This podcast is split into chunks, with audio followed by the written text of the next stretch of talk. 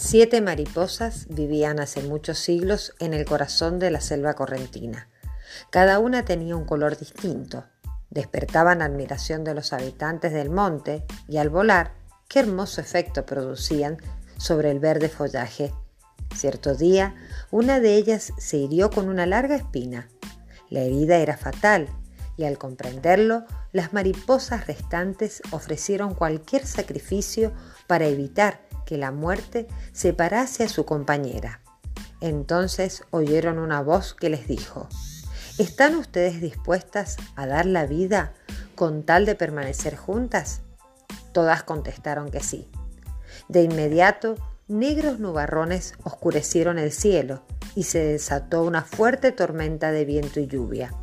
Un remolino envolvió a las siete mariposas, amigas, elevándolas hacia el infinito. Una vez restablecida la calma, el sol volvió a brillar con más fulgor que nunca y al mismo tiempo aparecía en el firmamento un extraño arco luminoso, formado por los siete colores, los mismos que tengan las mariposas del monte. Eran sus almas que continuaban unidas para siempre en el cielo.